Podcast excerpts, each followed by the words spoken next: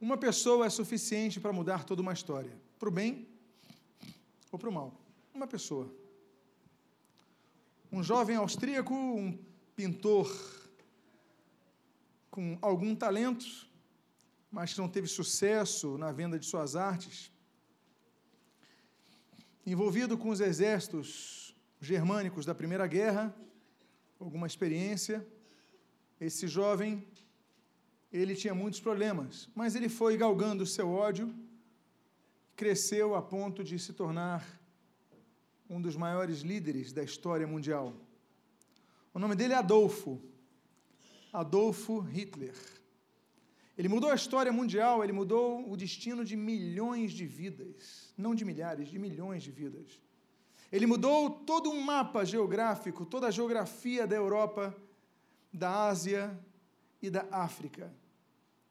Um homem bastou para mudar tudo isso. Um homem nascido na Inglaterra, jornalista, um homem que escrevia belíssimos poemas e as suas crônicas da Guerra dos Boeres na África do Sul. Demonstrava um grande talento, mas também ele tinha tido um sucesso e um fracasso em sua vida política. Mas que no decurso do surgimento de Adolf Hitler, ele se mostrou o grande antagonista do crescimento do nazismo na Europa. O nome dele? Winston. Estou falando de Winston Churchill. Depois, primeiro-ministro da Inglaterra, levou a Inglaterra ao triunfo. A gente fala naturalmente das forças norte-americanas que fizeram com que houve um, uma mudança no destino da Segunda Guerra Mundial, mas não podemos esquecer que os americanos, apesar de todo o poderio das tropas imensas do grande maquinário, eles, de certa forma, foram comandados pelos ingleses. E tudo isso debaixo da canetada de Winston Churchill.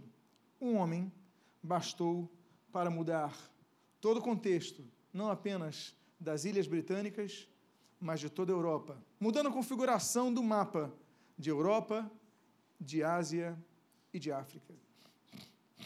Uma pessoa, ela é capaz de mudar uma história. Você é capaz de mudar uma história. Eu nem vou falar do Senhor Jesus, seria covardia. Afinal de contas, independentemente do contexto em que Jesus encarnasse, o seu ministério seria aplicável. Mas eu quero falar, por exemplo, de alguns discípulos, e aqui eu cito um, um Saulo. Recebe o nome em homenagem ao rei, um dos grandes heróis dos israelitas. Esse rei é o primeiro da monarquia, o nome dele é Saul, daí o nome dele é Saulo, né? Saul. Ele recebe o nome desse homem. Ele é criado aos pés de um grande rabino chamado Gamaliel, da família de Iléu. Havia duas grandes famílias rabínicas na época, Iléu e Shammai, eram antagônicas também, eram rivais. Ele cresce com Gamaliel, da família de Iléu. Ele é uma pessoa, então, muito estruturada. Ele grande advogado da lei mosaica, persegue os cristãos naturalmente, mas um dia ele tem encontro com Jesus quando estava a caminho de Damasco para prender cristãos ali. E a transformação desse homem podia acabar se não fosse um tal de Barnabé. Paulo, ele se desanima. Paulo ele percebe que a igreja tem preconceito contra ele. Paulo percebe que a igreja não gosta dele, afinal de contas ele é perseguidor. Agora diz que é convertido. Eu não acredito nele e você. Ninguém acreditava. Ele volta para Tarso, a terra dele, está trabalhando, fazendo tendas, quando um homem chamado Barnabé, ele fala: Eu não vou desistir de Saulo. A igreja desistiu, mas eu não vou desistir.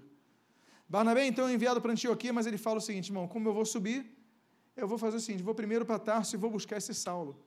A Bíblia diz que ele vai lá, puxa Saulo consigo, trabalha durante um ano, e depois vocês sabem o que Paulo faz o Evangelho se expande para a Europa, da Europa para todo mundo.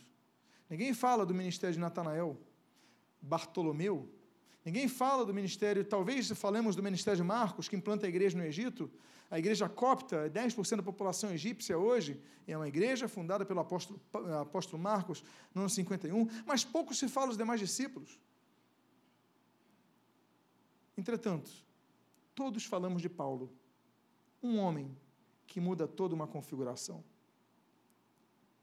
Nós somos chamados para quê? Nós somos chamados para sermos apenas um no meio da multidão? Ou para sermos agentes de transformação de vidas? O Evangelho tem crescido no Brasil graças à expansão, principalmente do movimento pentecostal. Dois jovens suecos, imigrantes nos Estados Unidos, se conheceram, não por acaso, naturalmente, mas não se conheciam. Gunnar Wingren, Daniel Berg, duas formações diferentes. Gunnar Wingren foi para os Estados Unidos estudar, Seminário Batista, em Chicago, estava ali numa conferência. Daniel Berg estava trabalhando, a fome na Suécia era muito grande, ele foi, migrou para os Estados Unidos, havia uma grande colônia sueca ali, Daniel Berg foi ali. Juntos foram batizados com o Espírito Santo, foram cheios do Espírito, começaram a orar juntos, andar juntos. Até que um dia Deus, numa reunião de oração, dá uma palavra: vocês vão para um local chamado Pará. Onde é Pará? Eles olham no mapa americano, não existe Pará. Eles olham no mapa da Suécia, não existe Pará. Eles procuram no mapa da Europa, não existe Pará. E eles perguntam: onde é Pará? E eles descobrem que Pará é num país tropical chamado Brasil. Eles começam a orar, pegam um barco de Nova York, sem dinheiro. O Espírito Santo diz para eles o seguinte: olha, vai até a estação de trem, para onde iriam pegar o barco, e ali alguém vai dar o dinheiro para vocês. Não tinham dinheiro da passagem. E Deus envia um americano, que não sabe o nome, e esse americano chega e fala assim: Deus mandou entregar esse dinheiro para vocês, não sei porquê. Eles pegam o dinheiro, embarcam, vêm para o Pará. Chegam no Pará sem dinheiro nem para dormir. Eles vão para uma praça central no Pará e comem as mangas, uma terra com muita manga. A manga alimenta, sustenta. Eles ficam com muito calor, até que alguém nota que tem dois suecos no Pará, o que era incomum naquela época. Notam pelo formato deles e um americano fala: eles são estrangeiros, vou ajudar eles. E começa então a ajudá-los e leva eles para uma igreja batista, eram batistas. E através dessas duas pessoas, o evangelho se fortaleceu e se espalhou no Brasil. E hoje nós temos a maior nação pentecostal do mundo. Uma das nações onde o crescimento do Evangelho, a despeito de todo o joio que tem crescido junto, mas se contabilizarmos que também há muita alma sendo salva, é o país que tem o maior número de crescimento evangélico do mundo. Os percentuais, as conversões, temos crescido principalmente graças a dois homens obedientes à voz de Deus. Onde eu me encaixo na história? Onde você se encaixa na história? Onde cada um de nós se encaixa na história? A Bíblia fala de homens que foram qualificados pelo Espírito que escreve as Escrituras Sagradas, escreve as Sagradas Letras, como homens que tinham diferenciais. Eu quero falar de alguns deles. Eu convido a que você abra sua Bíblia no livro de Gênesis, capítulo 5, versículo 22 a 24. Eu vou ler, o texto já está na tela. Você que nos acompanha em vídeo, você que nos acompanha aqui no culto, ouvindo esse CD, você pode ler conosco. O texto diz assim: Andou Enoque com Deus, e depois que gerou a Metusalém e teve filhos e filhas, andou Enoque com Deus e já não era, porque Deus o tomou para si. Vamos orar. Pai amado, em nome de Jesus, nós te agradecemos pelos exemplos que pautam as nossas vidas e te agradecemos pelas tuas sagradas letras que norteiam os nossos passos. Pedimos que nos abençoes e o que nós pedimos o fazemos agradecidos em nome de Jesus. Amém e amém. Anoque, Enoque, não o filho de Caim. O Enoque, o descendente de Sete. Sete gera Enos, Enos gera Cainã, Cainã gera Maaleel, Maaleel gera Gered, Gered gera o Enoque. Enoque é um homem, então, que tem uma virtude muito grande. Enoque, ele é um homem justo, é um homem íntegro, é um homem que Deus o toma para si. Para Deus tomar pessoas para si, e a Bíblia qualifica, eu não vou colocar todo o texto de Enoque, porque eu não vou pregar sobre Enoque, mas são pessoas muito especiais. E Deus está esperando que nós sejamos pessoas que modifiquem nosso contexto. Eu vou para o texto seguinte, que diz assim, o Gênesis, livro de Gênesis da Gênesis da humanidade, capítulo 41, versículo 38 a 40. E disse Faraó a seus servos: Acharíamos um homem como este em que haja o Espírito de Deus? Depois disse Faraó a José: Pois que Deus te fez saber tudo isto, ninguém há tão entendido e sábio como tu. Tu estarás sobre a minha casa, e por tua boca se governará todo o meu povo, somente no trono eu serei maior que tu. Observe o que diz o texto. Acharíamos um homem como este que haja o Espírito de Deus? Faraó, ele tinha muitos deuses, mas nesse momento, ele fala o Espírito de Deus, fala no singular, porque ele percebe que o Deus de José é um Deus diferente aos deuses que ele servia. Era diferente dos deuses Sol, dos deuses Lua, do Deus Crocodilo, do Deus Boi, do Deus Gato, e das, de Anubis, de Ra, de Osíris, de tantos outros deuses que, se fôssemos declinar quanto à mitologia egípcia, são tão numerosos como criativos, mas nesse momento, ele fala em que haja o Espírito de Deus. Por quê? Há muitas formas de nós pregarmos o Evangelho. Uma delas é tentarmos convencer as pessoas da ideia que nós adotamos. Outra das formas é sermos como José, homens íntegros, retos, justos, que fogem do perigo na hora certa e que são entendidos e sábios. Diz o texto assim: Pois Deus te fez saber tudo isto. Ninguém há tão entendido e sábio como tu. Parece que muitas vezes nós evangélicos, quando nos convertemos, nós deixamos de lado nossos planos e projetos de aperfeiçoamento cultural, não é verdade? Afinal de contas, Pedro era um homem de indoutas palavras, a Bíblia diz em Atos, era um homem limitado em suas palavras, era um homem de certa forma rude, mas que convertia multidões. Os primeiros discípulos de Jesus, grande parte eram pescadores, eram pessoas que não tinham uma formação acadêmica. Não vemos doutores da lei seguindo Jesus, mas confrontando Jesus.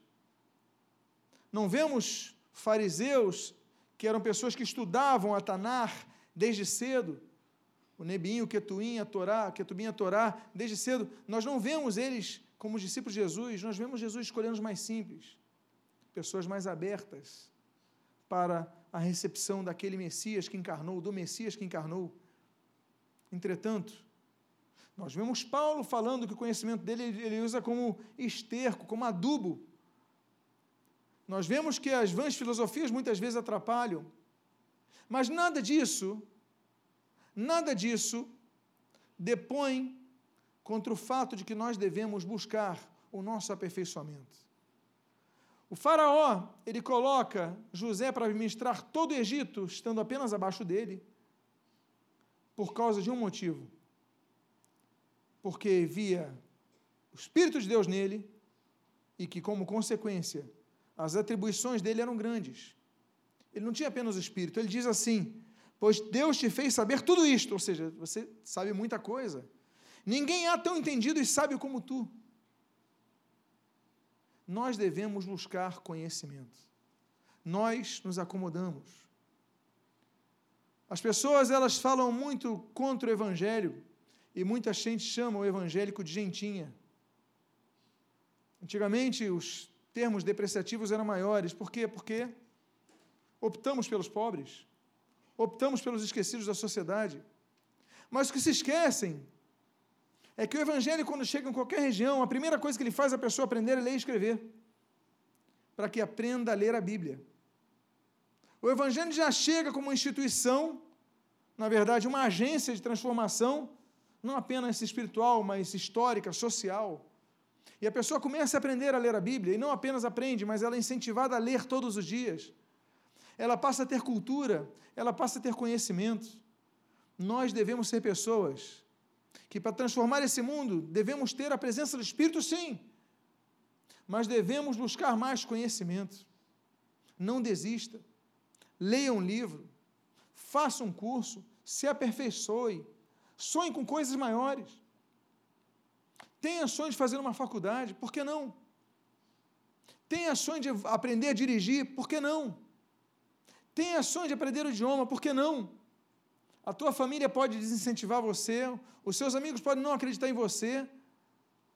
Mas quando nós lemos o próprio Faraó, que tinha tantos, ele falou: Deus te fez saber tudo isso. Não há ninguém nessa terra tão entendido como você. É porque nós vemos que Deus se aproveita do nosso currículo, do nosso conhecimento, da nossa sabedoria para transformar o mundo. Por quê? Graças a José, o Egito não passou fome no período da depressão. Quando houve o período das vacas magras, os estoques do Egito, os celeiros do Egito estavam cheios, graças a um homem que tinha o Espírito de Deus e que tinha conhecimento. Nós queremos transformar o mundo. E uma das formas é nos aperfeiçoarmos. Há outras questões que nós podemos abordar, por exemplo, no livro de Samuel. No primeiro capítulo de Samuel, no primeiro livro de Samuel, capítulo 12, versículo 1 a 5, nós lemos o seguinte: Então disse Samuel a todo Israel: Eis que ouvi a vossa voz em tudo quanto me dissestes, e constituí sobre vós um rei Agora, pois, eis que o rei vai adiante de vós. Eu já envelheci e encaneci, e eis que meus filhos estão convosco, e tenho andado diante de vós desde a minha mocidade até ao dia de hoje. Eis-me aqui. Testificai contra mim perante o Senhor e perante o seu ungido, a quem o boi tomei, a quem o jumento tomei, e a quem defraudei, a quem tenho oprimido, e de cuja boca tenho recebido suborno, e com ele encobri os meus olhos e vou-los restituirei. Então disseram: Em nada defraudaste, nem nos oprimiste, nem recebeste coisa alguma da mão de ninguém. E ele lhes disse: O Senhor seja testemunha contra vós, e o seu, e o seu ungido seja hoje testemunha, que nada tendes achado na minha mão. E disse o povo: Ele é testemunha. Nós devemos marcar nossa geração como pessoas não apenas excelentes em nosso conhecimento, na busca de nosso aperfeiçoamento, mas excelentes em nosso testemunho. Samuel viveu numa época em que talvez fosse a principal pessoa e o principal personagem da aldeia onde morava. Ninguém era mais importante que Samuel, um profeta de Deus, um juiz de Deus, um homem que Deus levantou para governar. Ninguém era mais importante. Hoje, quando nós vemos aquelas pessoas que detêm poder, nós começamos a entender quanto mais poder a pessoa tem, mais tentada a pessoa é para usar o poder que tem em favor próprio, favorecer a si e aos seus, não é verdade? A pessoa tem mais poder, tem mais influência, a pessoa tem mais poder, tem mais possibilidades. Ninguém tinha mais poder na época de Samuel que Samuel. Claro, até ele ungir o rei Saul. Mas antes do rei Saul, ninguém tinha mais poder, e até quando Saul foi ungido, até quando Davi foi ungido, os dois respeitavam muitíssimo a Samuel. Samuel, então, era a pessoa mais respeitada, mas nesse texto que nós lemos, Samuel diz o seguinte: Olha, vocês me conhecem. Vocês estão vendo que eu moro nessa aldeia aqui. Eu já não sou novo, eu já não sou um garoto, eu já tenho muitos anos de vida, muitos anos de experiência. Então diga o seguinte: me digam, eu tomei um, um boi de alguém? Eu já tomei o jumento de alguém? Ele vai dizendo aí os termos. Eu defraudei alguém? Eu militei contra um oprimido? Eu aceitei algum suborno? Samuel está falando para a população que está ao redor dele. Na população, uma pessoa podia ter levantado o braço e falar: O senhor recebeu suborno de mim. Ou não, o senhor aproveitou e pegou o meu jumento. Não, o senhor fez isso. Samuel na frente de toda aquela aldeia, talvez o homem, por ser o mais respeitado e o com maior poder, fosse naturalmente o mais visado. Onde ele fosse, as pessoas olhavam. Era o Samuel. Onde ele passasse, as pessoas, aquele é o Samuel, olha só, todos olhavam. No primeiro escorregão dele ficaria um registro. Samuel já está com muita idade. Ele diz assim: Olha, seja, sejam testemunhas. Eu fiz alguma coisa? E o povo diz: Olha, você não fez nada, nada se achou de errado em você. Samuel é um exemplo de que nós, como cristãos, podemos ser pessoas todos podem ver que não temos nada reprovados. Não somos pessoas, não somos pessoas réprobas, réprobas. Não somos pessoas que pode, alguém pode dizer, olha, ele fez uma coisa errada, não pode. Eu quero ser um Samuel. Nós devemos procurar ser como Samuel. Porque Samuel, Deus vai usar Samuel como um exemplo para a sua época. Ele vai ser respeitado, ele não vai, ele não vai andar naqueles meandros que anda, por exemplo, um Saul, nem o próprio Davi que suja as suas mãos. Mas Samuel é um homem íntegro. Samuel é um homem reto. Samuel é uma pessoa que, é uma pessoa que as pessoas podem dizer: esse é um homem de Deus. É o que nós lemos no texto. Sabe quem pode falar de você? Não é você. Sabe quem pode falar de mim? Quem pode falar de mim é minha esposa e meus filhos. Você quer me conhecer? Não pergunte. Pergunte a minha esposa. Ele é o que ele prega? Pergunte aos meus três filhos, a Bruna, Priscila e Natan. Como é que ele é como crente, como cristão? Eles têm autoridade para dizer quem eu sou porque eles convivem comigo. Os meus vizinhos podem ter uma noção de quem eu sou. Os irmãos convivem menos comigo? Claro, menos noção do que eu sou. Você pode ter uma ideia minha do que você me vê no púlpito. Minhas ideias que eu partilho com vocês, mas quem pode dizer, nessa terra são aqueles com quem eu convivo. Samuel, ele faz essa prova. Ele fala: vocês convivem comigo, eu já tenho idade, então diga se eu fiz alguma coisa errada. Para nós fazermos diferença nessa geração, que é uma geração corrupta, que é uma geração imoral, que é uma geração que milita contra a vontade de Deus, as normativas da palavra de Deus, nós devemos, em primeiro lugar, sermos cheios do Espírito Santo e sermos pessoas cujo testemunho de Cristo reluza nesse mundo. Há pessoas que carregam a Bíblia debaixo do braço quando vão na igreja, então as pessoas podem, outras pessoas podem deduzir, olha, aquele ali é crente. Mas eu faço um desafio. Sem você pregar a ninguém, sem você mostrar a sua Bíblia no seu trabalho, será que seus colegas e amigos podem dizer para você que você é servo do Deus Altíssimo? Será que eles podem fazer como Faraó? Eu vejo que há em ti o Espírito de Deus. Ou será que eles só vão dizer isso depois que você se apresente como um evangélico? Samuel nos mostra que para fazermos diferença nesse mundo, temos que cuidar do nosso testemunho. O nosso testemunho começa em casa. O nosso testemunho começa no lar. O nosso testemunho começa na nossa família. Ele avança para os nossos vizinhos, vai para o nosso trabalho, nosso local de estudo. E é ali que a luz tem que brilhar, porque é fácil ser crente na igreja. É fácil você chegar e cantar no coral, tocar música, pregar. Tudo isso é fácil, aparentar cristandade no culto é fácil. E você levanta seus braços, você chora diante do Senhor. Isso é fácil. Mas mostrar que é servo fiel a Deus, no momento da tribulação, quando você está rodeado de inimigos, sem precisar falar que é servo de Deus, isso é o que eu quero ver, sabe por quê? Porque isso comprova o que Jesus disse, que nós devemos ser a luz do mundo. A luz não se esconde. A luz é a única coisa que você não consegue esconder. Se você colocar um pouquinho de luz no meio das trevas, a luz vai aparecer. Se você tentar esconder a luz debaixo da sua cama, vai sair alguma iluminação ali. A luz você não consegue esconder. Mesmo que você não se aponte como cristão, é hora de nossa luz brilhar. Estamos numa época Volto a dizer que o Evangelho tem crescido, graças a Deus por isso. Muitos cristãos têm nascido de novo, graças a Deus por isso. Mas a grande questão é entendermos Será que todos nós temos reluzido a luz de Cristo? Ou será que apenas nos declaramos cristãos? Será que todos nós temos reluzido a luz do Senhor?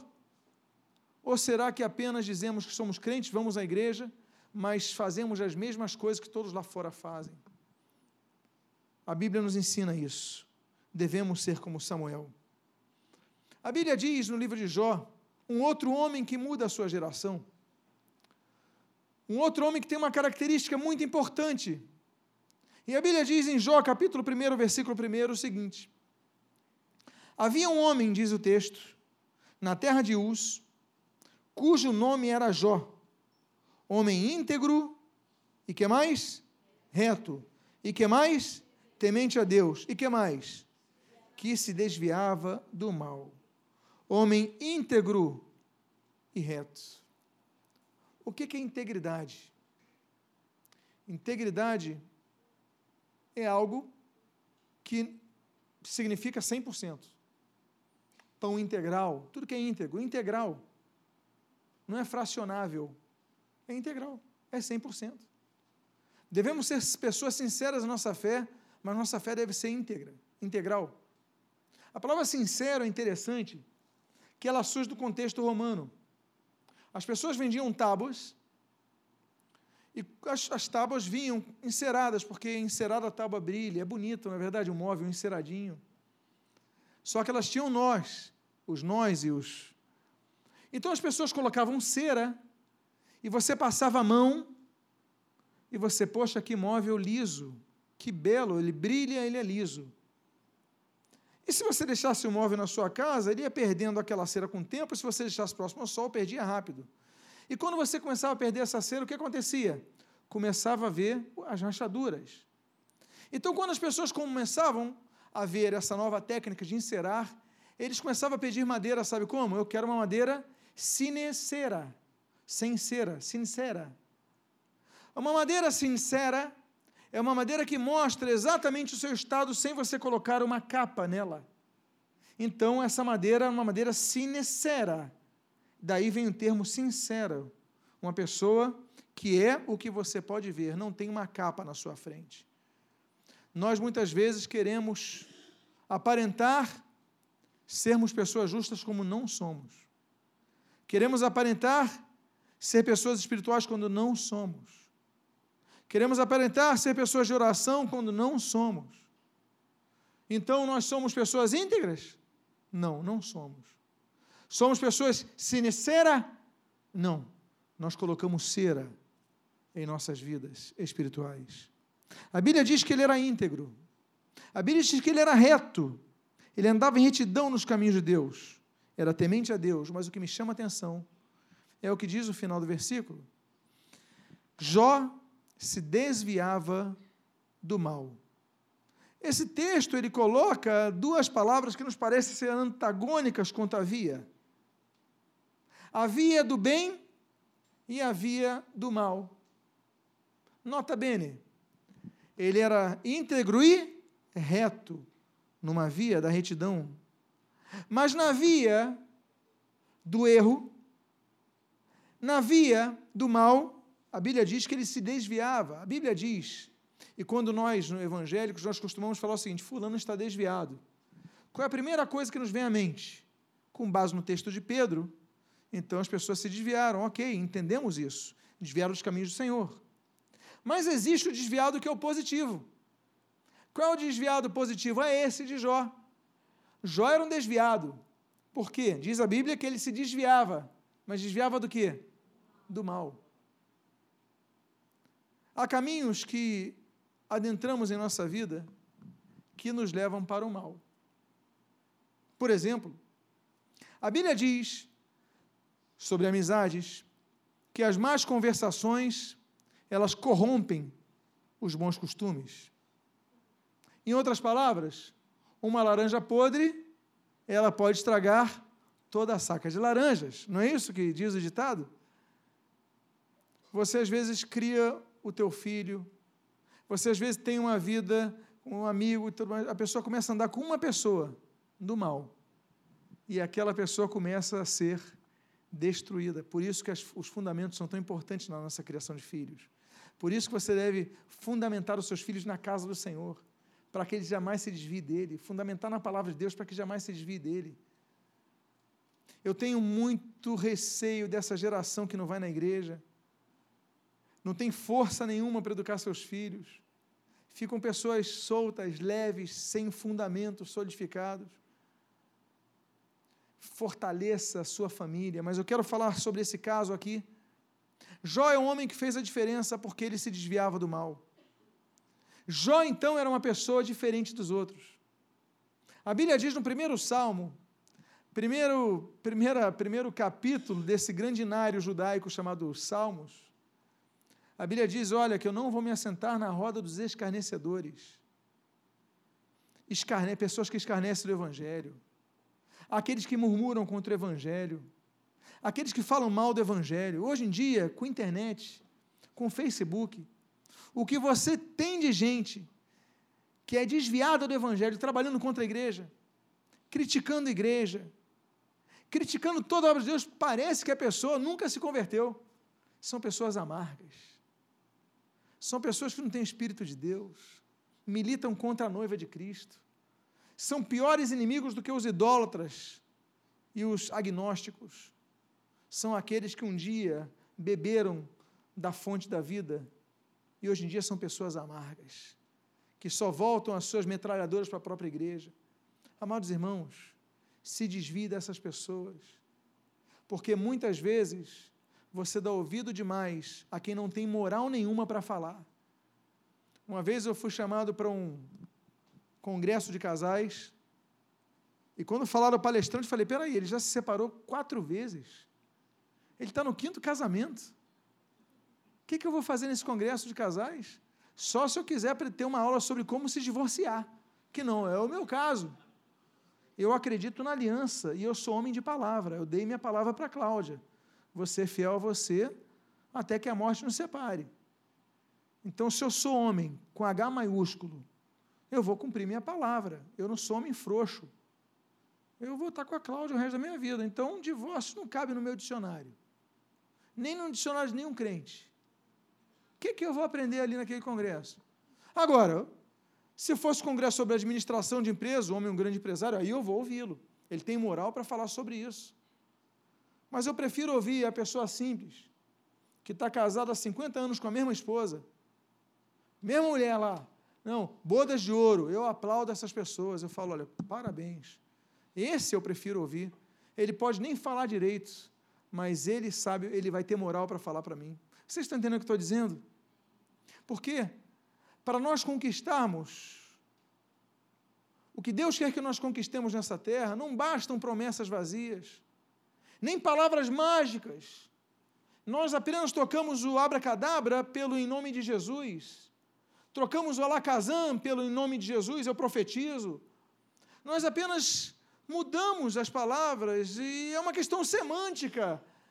Porque na verdade, na verdade, na verdade, o que Deus espera de nós para mudarmos esse mundo e conquistarmos essa terra é começarmos a mudar a nossa vida para que o mundo saiba que Ele nos ensinou. É para que nós brilhemos, que nós, assim, brilhando, nós faremos a diferença nessa geração. Jó era íntegro, Jó era reto, Jó era temente a Deus, mas olha só como ele finaliza os qualificativos a Jó Jó se apartava do mal. José foi o grande homem que nós conhecemos, porque José ele se apartou do mal. O marido da esposa do Potifar, o Potifar não estava em casa, a mulher fica despida. O que, que o José faz? José sabe que se ele tentar confrontá-la, ele não vai aguentar. Ele vai ficar fraco. Ele foge. Por causa disso, ele vai ser preso por causa disso ele vai para ele podia falar assim: Deus, como o Senhor é injusto, eu vou ficar preso tantos anos por causa de uma injustiça. Mas Deus ainda assim estava forjando aquele grande homem que foi José, um grande homem, porque ele fugiu do mal. Você tem que aprender a saber o quanto você ouve, porque há pessoas que te fazem tão mal que muitas vezes, se você não tiver forças para debater com elas, é melhor você se afastar um pouco delas. porque as más conversações corrompem os bons costumes. Isso quem fala é a palavra de Deus, é o Espírito Santo de Deus, que nos criou e que nos conhece. Há momentos que você tem que bloquear o teu celular para certas pessoas. Há momentos que você tem que bloquear os teus contatos do Facebook para certas pessoas que estão te fazendo mal. Agora, você pode ignorar os conceitos bíblicos e enfrentar todo mundo, mas há momentos que a Bíblia diz que nós temos que nos apartar do mal. Diga para a pessoa que está do seu lado: aparta-te do mal. Diga para a pessoa.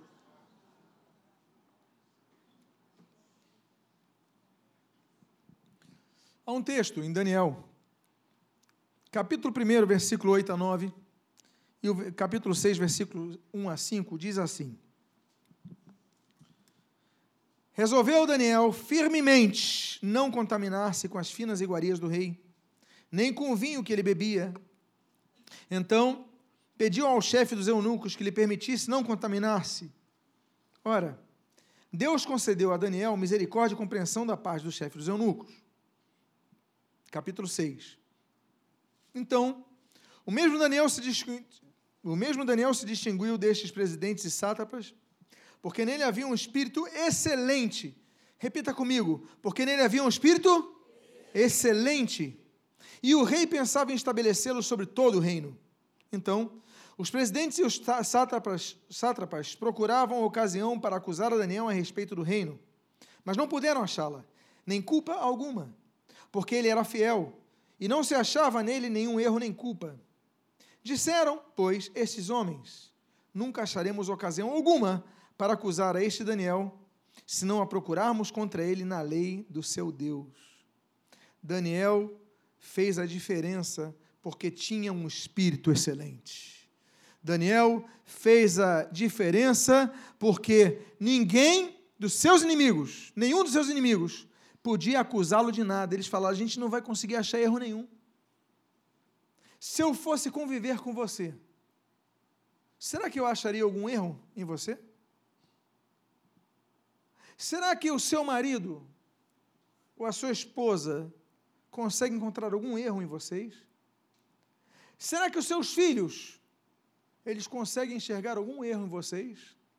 Será que os seus vizinhos conseguem? Será que os seus patrões e colegas de trabalho conseguem? A nossa meta é sermos pessoas íntegras e sinceras. Que não usem máscaras, mas que se reluzam à luz de Cristo em todo o tempo sejam íntegras e corretas. Esse é o desafio da santificação. É não permitir que as trevas adentrem nossa vida. Esse homem tinha espírito excelente. E os inimigos procuraram erro e não encontraram erro nele. Eu quero dizer para vocês: nós podemos, quando o Ibope bater em nossa porta, dizer, sou evangélico, anota aí. Podemos. Mas nós podemos ser pessoas não é o caso do Ibope, mas que as pessoas olhem para nós e digam: esse daí tem um espírito excelente, esse é uma pessoa diferente, ela é uma pessoa diferente na faculdade, ele é diferente no trabalho. Esse daí a gente conta as, as piadas imorais, ele não ri. É o que o bispo Doug Harold Mills, um grande pregador de Gana, ali no, no, no oeste africano, ele fala sobre o grande vento norte. É uma gíria que tem em Gana. Que vem um vento norte que esfria a cidade de repente, da noite para o dia, vem um gelo, a cidade fica um gelo. E ele fala: responda com as indecências com o vento do norte. As pessoas estão contando uma indecência, não ri, fica sério. Não começa a compartilhar dos valores das pessoas. Demonstre o seu valor, demonstre que você é diferente. O Senhor Jesus, ele nos ensinou isso. Quando ele tinha que repreender, ele repreendia. Quando ele tinha que se alegrar, ele se alegrava. Mas ele era uma pessoa vulgar, que dançava conforme a música. Ele dançava conforme os conceitos dele. Nós temos princípios, nós temos conceitos. Nós devemos então nos regrar por eles. Esses homens fazem diferença. Esses homens, eu não falo aqui de questão de gênero, homens e mulheres, Eles fazem diferença, nós devemos fazer diferença em nossa geração. Deus espera que nós façamos diferença em nossa geração. Deus espera que você faça diferença, você faça diferença, você faça diferença e você faça diferença em nossa geração. Mas para isso, nós devemos nos policiar para não ser, para que ninguém encontre erro em nós, a começar com Deus. Somos pessoas limitadas, somos. Somos pessoas factíveis, sujeitas a falhas, somos. Não somos pessoas impecáveis. Podemos pecar, mas devemos lutar ao máximo para não pecar, porque Deus espera isso de nós, para que nós mudemos a nossa geração. Alguns podem chegar à ponta do governo e mudar um país, mas todos nós podemos mudar o local onde nós estamos, todos nós. A nossa família, o nosso local de trabalho, nossa vizinhança, todos nós. E assim, assim faremos diferença nesse mundo corrupto. Vamos ficar de pé. Vamos fazer uma oração. Feche os seus olhos agora. Eu quero fazer um convite a você que ainda não entregou a sua vida ao Senhor Jesus. A você que tem buscado seguir uma, servir, seguir uma vida autônoma, sem a direção de Deus mas hoje veio aqui dizendo: Deus, eu quero ter esse espírito excelente, eu quero ser transformado por ti. Deus, eu quero que tu trabalhes em minha vida se você tem andado distante dos caminhos do Senhor, se você está desviado dos caminhos do Senhor. Se você quer ter um compromisso com Deus nesta noite, está arrependido dos seus pecados, estão todos os olhos fechados, eu peço que você levante seu braço agora. Alguém aqui quer entregar a sua vida ao Senhor? Deus abençoe esse jovem à minha direita. Pode baixar seu braço, jovem. Mais alguém, Deus abençoe aquele senhor de azul. Pode baixar seu braço, Senhor. Mais alguém que entregar a sua vida ao Senhor Jesus nesta noite. Quer fazer a diferença nessa terra. Mais alguém, levante seu braço bem alto para que nós possamos ver se você é uma das. Deus abençoe essas duas jovens. Podem baixar os seus braços. Em nome de Jesus. Há uma quinta vida para Jesus nesta noite. Eu quero fazer essa pergunta: se existe uma quinta vida para Jesus. Eu quero dizer, Deus te trouxe aqui para mudar a sua vida. Eu não posso mudar a sua vida, a religião não pode mudar a sua vida, mas Jesus pode transformar a sua vida. Jesus pode tirar o peso do pecado que você carrega, o peso da acusação que carrega, e transportar para uma vida de paz, de amor, de salvação. Há mais uma quinta vida para Jesus. Eu não vou insistir, há mais uma quinta alma para Jesus. Glória a Jesus. Eu quero fazer uma segunda, um segundo convite. Essas quatro pessoas que levantaram seus braços. Se vocês puderem, venham aqui à frente, por favor. Isso, podem vir, jovens, podem vir, jovem, pode vir aqui à frente. Vem aqui, senhor de azul, pode vir aqui à frente. Eu vou pedir que o pessoal da cela dos homens abrace esse jovem daqui. As irmãs da cela das mulheres, venham aqui, abracem essas duas jovens aqui. A cela dos homens abraça esse senhor daqui também. Isso, vamos nos mobilizar, vamos abraçá-los. Isso, os casais podem ajudar também, se, se puderem. Vem aqui também. Olha, vocês que vieram aqui à frente, Deixa eu falar uma coisa para vocês, muito importante. Vocês quatro. Deus ama muito vocês. O diabo, ele quer destruir a vida de vocês. O diabo, ele quer deixar vocês tristes, cabisbaixos, culpados, sem rumo. Mas esse Jesus que entrou em nossa vida, ele quer dar um rumo em sua vida, enchê-los de paz, tirar todo o peso, tirar toda a dor, tirar toda a culpa Jesus, ele tem poder para isso. Então eu quero fazer uma oração e eu quero incentivar vocês, se vocês puderem, fechar os seus olhos, colocar a mão em seus corações, como sinal de que seu coração pertence a Jesus. Repita comigo essa oração. Diga assim: Senhor Deus, eu te agradeço pelo teu amor por minha vida. Eu te agradeço porque tu não te esquecestes de mim. Eu, com a minha própria voz, declaro que reconheço os meus pecados, mas me arrependo de todos os meus pecados. Eu peço que o sangue de Jesus purifique os meus pecados. E eu declaro com a minha própria boca que eu entrego a minha vida a Jesus como meu único Senhor e Salvador. Muito obrigado, Pai. Em nome de Jesus. Amém e amém. Posso fazer uma oração por vocês? Pai amado, abençoe estas vidas. São teus filhos, amados por ti, foram trazidos aqui Porque tu tinhas um plano para essas vidas, eles talvez nem soubessem o que ia acontecer, mas tu tinhas reservado esse momento para eles. Ó oh, Deus, abençoa estas vidas, em nome de Jesus. Transforma, enche essas vidas da tua paz. E que o diabo veja que perdeu estas quatro vidas, que não tem mais poder nenhum sobre essas quatro vidas. Essas quatro vidas pertencem a Jesus, Jesus morreu por elas. Em nome de Jesus, abençoas. E o que eu te peço, eu te agradeço em nome de Jesus. Amém.